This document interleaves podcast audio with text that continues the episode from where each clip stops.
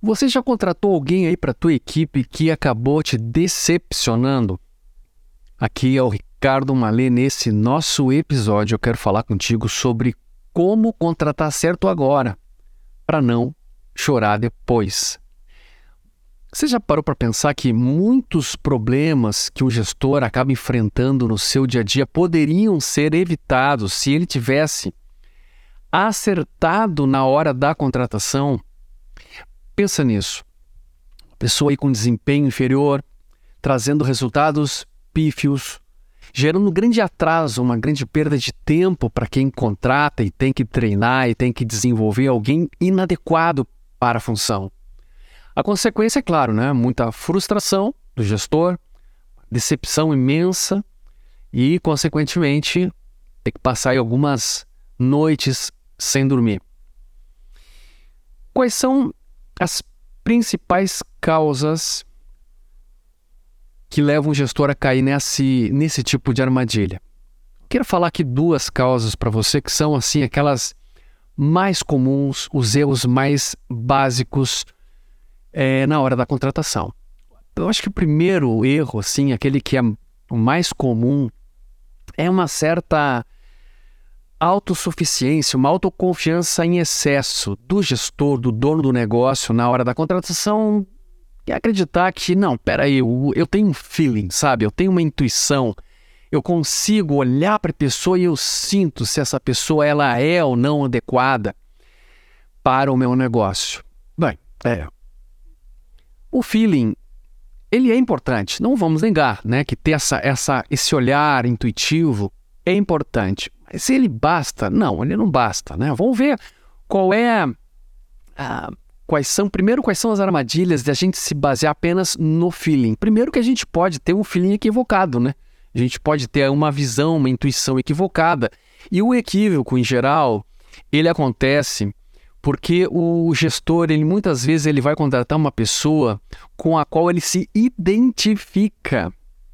E essa coisa de se identificar tem muito a ver com traços da personalidade, às vezes até da, do corte de cabelo, do tipo de roupa, né?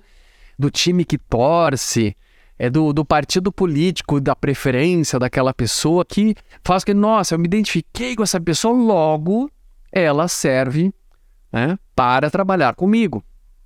Só que aí, quando você fundamenta a tua escolha da pessoa por essa identificação, você fica extremamente suscetível à lábia de falastrões. São aquelas pessoas que vão acabar dizendo aquilo que tu quer ouvir. Então, cuidado lá. Cuidado com a contratação baseada pura e exclusivamente né, na intuição.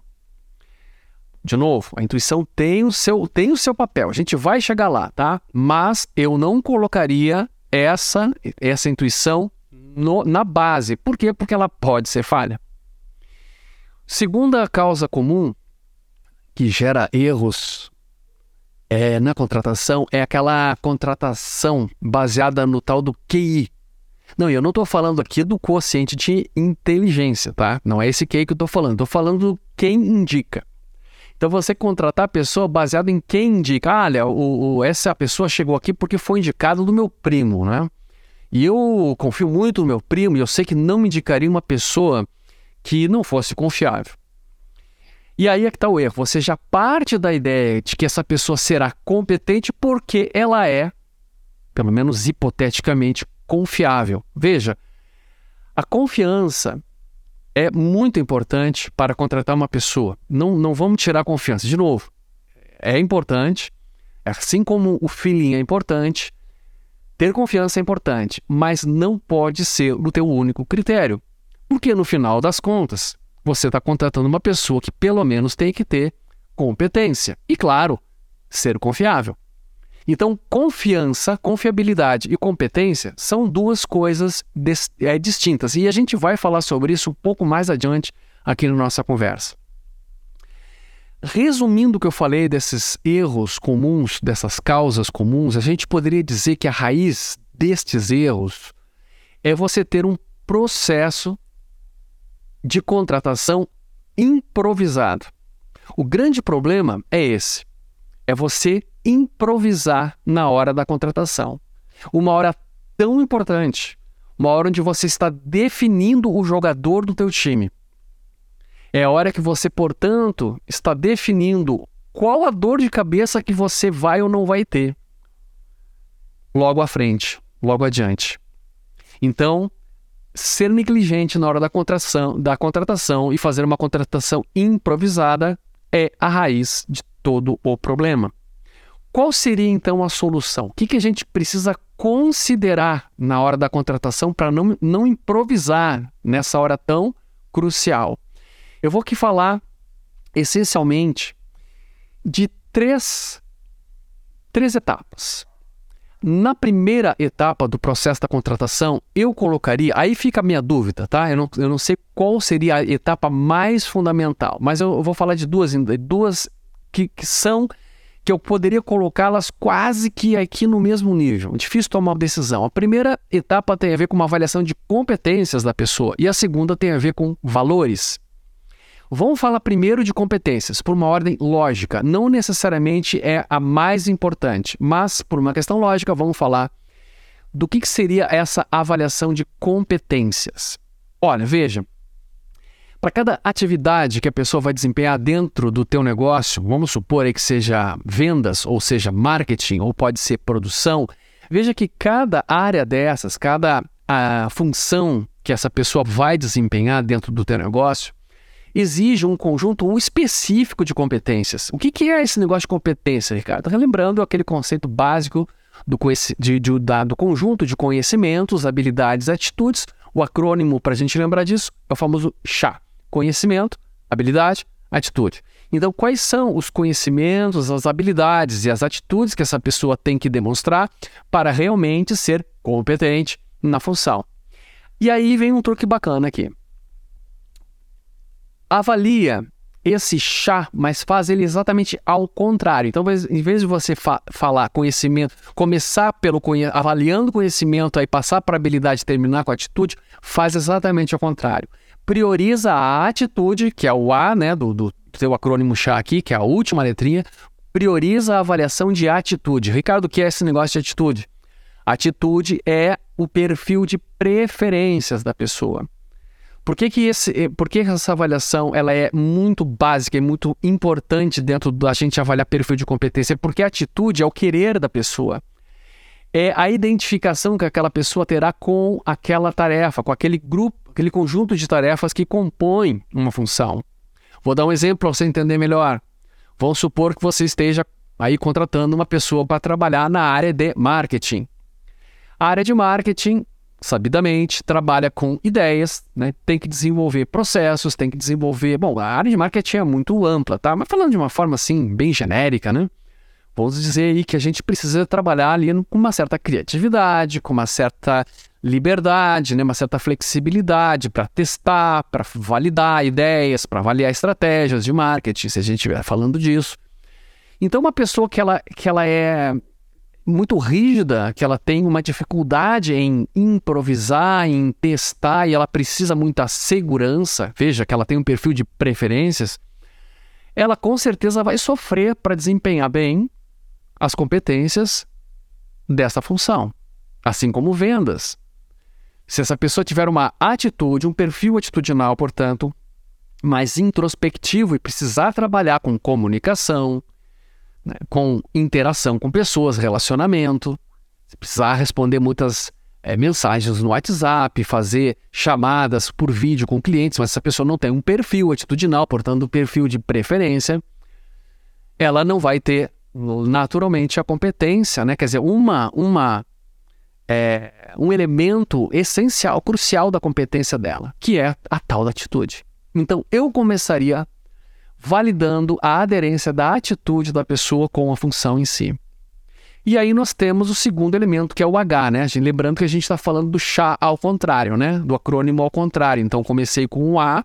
Segundo ponto, eu avaliaria, tá? Isso aqui também é genérico, ok? Cada função, cada caso é um caso, mas genericamente falando, eu, eu começaria com atitude e passaria por uma avaliação de habilidade. Porque a habilidade é o saber fazer. É o conseguir fazer, melhor dizendo conseguir fazer. Olha, eu consigo fazer. Eu nem sei como é que eu faço, mas eu consigo. Vou dar um exemplo para você. Olha, eu não sei exatamente como funciona um processo de vendas, os conceitos de venda, mas é o seguinte, eu chego na frente, eu desempenho. Eu tenho uma habilidade, uma habilidade que eu sei fazer, eu consigo fazer. Então, habilidade, em geral, tá? Para aquilo que você está contratando, é, é, conta muito. E aí eu terminaria essa avaliação de competência da pessoa validando os conhecimentos que ela tem ou não dos processos que ela vai fazer. Por exemplo, ah, vai, vai ter que dominar um sistema específico, né? um sistema, um CRM, vai ter que dominar um sistema lá de, de produção, né? Uma, um software, coisa e tal. Bom, isso aí eu deixaria em terceiro plano. De novo, tá? Estou falando aqui de forma muito abrangente, muito genérica. Se encaixa para a maior parte dos negócios. Então, de novo, primeiro ponto que, a, que eu faria no processo de validar uma, de, de avaliar uma contratação. Primeiro ponto, competências começando com atitude, passando por habilidade, finalizando avaliando as, ah, os conhecimentos. Para todas essas validações, avaliações aqui, existem instrumentos que podem ser utilizados para você fazer essa comparação entre aquilo que você quer e aquilo que você tem do liderado, ou do funcionário, ou do candidato. Então, aquilo que você precisa para o processo está de um lado, é o teu ideal, do outro lado tem o, o, o real. E aí você faz aí o encaixe ou não dessas coisas e, va e valida se essa pessoa tem ou não o perfil de competências, que é o que a gente está falando aqui. Segundo passo, e aí, de novo, né? Eu não sei se seria o meu segundo passo ou meu primeiro passo, aí fica a dúvida. É fazer uma avaliação de aderência de valores do funcionário com os teus valores organizacionais. O que quer dizer isso? Por exemplo, a tua empresa ela prima pela verdade, pela honestidade com o teu cliente, pelo respeito, etc, etc. Então são valores, né? Verdade, respeito. E você precisa, portanto, juntar ao teu redor pessoas que também, né, é, praticam esses mesmos valores, vivem esses mesmos valores, têm comportamentos alinhados com esses valores, que realmente sejam, sejam pessoas honestas, sejam pessoas respeitosas e por aí vai. Por que, que isso é importante? Aí Jack Welch nos deu uma dica muito legal Jack Welch foi, o, o, foi considerado o CEO do século, o maior CEO aí, né, executivo do século XX. Ele era o CEO da General Electric. Jack Welch diz que as empresas elas podem ser, né, a gente pode ter uma avaliação das pessoas em três, em quatro categorias. Categoria A, pessoas que estão alinhadas com os valores da empresa, da empresa e trazem resultados. Então, pessoas que estão alinhados com os valores e também trazem resultados, essas pessoas estão sujeitas ao quê? A promoção. A categoria B são aquelas pessoas que têm alinhamento de valores com a tua organização, mas elas não estão trazendo resultados ainda. O que, que você faz com essa pessoa? Essas pessoas têm que ser treinadas. Agora, o grande problema são as pessoas de categoria C, porque elas são aquelas que não têm alinhamento de valores, porém elas trazem resultados. E estas criam no empresário, criam no gestor uma ilusão de que esta pessoa é adequada. Por quê? Porque ela traz resultados. Entretanto, ela corrompe os valores e isso causa um efeito sistêmico. E esse efeito sistêmico significa que outras pessoas olharão para essa e vão dizer assim: olha só, este funcionário ele é valorizado pelo chefe, só que é o seguinte, essa pessoa antiética, ela consegue resultados corrompendo né, acordos, enganando clientes, sabotando o trabalho de outros colegas e por aí vai. Bom, se esta pessoa que faz tudo isso, mas traz resultados, ela é valorizada, logo esse é o padrão de valores aqui dentro. E aí não adianta você ter no seu mural uma plaquinha dizendo assim, aqui os nossos valores são, e aí você elenca lá, né? Somos ah, a verdade, a responsabilidade ambiental, o respeito pelas diferenças, não sei isso não, não serve para nada. Por quê? Porque na prática a tua meritocracia ela é torta. Claro, e as pessoas do tipo D são aquelas que nem têm alinhamento de valores e nem trazem resultados. Essas pessoas você nem contrataria. Bom, então, Ricardo, como é que eu faço isso? Existem testes, inúmeros testes né, que você pode utilizar que, que pode te dar uma validação desse alinhamento de valores da pessoa com os valores da tua organização, da tua empresa, do teu negócio. Então fica aqui e esse, essa dica é como um segundo passo. Qual seria o terceiro passo? Bom, o terceiro passo é todo o resto. Inclusive o tal do feeling, aquele que lá no início a gente falou que é bacana, mas não deve ser a base. Deve fazer parte. Então, o que é todo o resto? Ah, são as características mais particulares da pessoa. Oh, essa pessoa ela, é, ela tem o, o tipo de, de, de, comunicação que, que, né, que a gente gosta, ou né, a linguagem, o sotaque, né, é mais, tem mais a ver, ou se é, ela mora perto ou longe do trabalho, ela tem é, uma estabilidade familiar, é, outros critérios que você vai colocar no teu processo, né, que você pode também agregar para a tomada de decisão.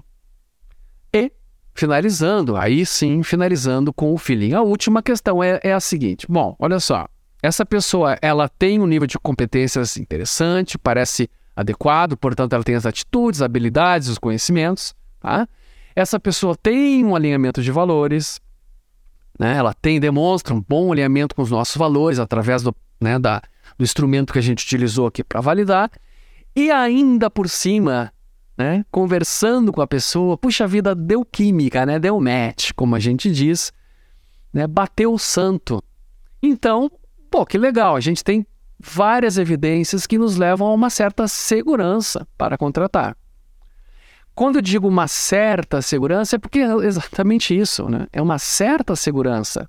Jamais você vai dizer assim, não, agora eu acertei na contratação, não tem erro. Por quê? Porque a gente não está falando aqui de contratar uma máquina que ela vem com manual de instruções e ela vem com garantia de fábrica. A gente está falando de um ser humano. E o ser humano, apesar de todas as evidências que a gente pode coletar sobre aquela pessoa, o ser humano, ele é, de certa forma, ele é imprevisível. Por quê? Porque a gente tem livre-arbítrio tem algum momento, né? Essa pessoa ela pode mudar a escala de valores dela. No momento da contratação era aqueles, mas de repente passou três meses, ela pode estar tendo mudanças na vida que muda tudo.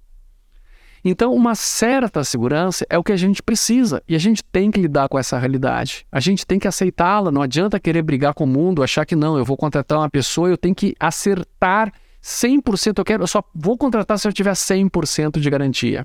Isso não existe. Você vai se armar, você vai se cercar de evidências e vai tomar uma decisão baseada nessas evidências. Quais são essas evidências? De novo, as competências alinhadas com né, entre aquilo que a pessoa potencialmente tem aquilo que você precisa, os valores e todo, todo o restante, inclusive né, a, a simpatia com a pessoa em si. Depois que você juntou todas essas informações, você pode tomar uma decisão um pouco mais precisa. Agora, baseado nisso que, que foi falado, uma metáfora importante para você. Existe aqui uma ideia que eu sempre falo sobre contratação, que é a ideia do copo meio cheio ou meio vazio. E já falei isso em outros episódios, vamos repetir aqui. Não tem a ver com aquela ideia do otimista do, e do pessimista, né? O meio cheio e meio vazio é o seguinte: qual é o nível mínimo que eu aceitarei para poder é, preencher o restante? Então, olha só, eu estou contratando uma pessoa que tem esse mínimo aqui de atitude, esse mínimo aqui de habilidade, esse mínimo aqui de conhecimento e esse mínimo aqui de alinhamento de valores, esse mínimo aqui das demais características, esse mínimo de simpatia aqui. Ela, ela preencheu esse mínimo.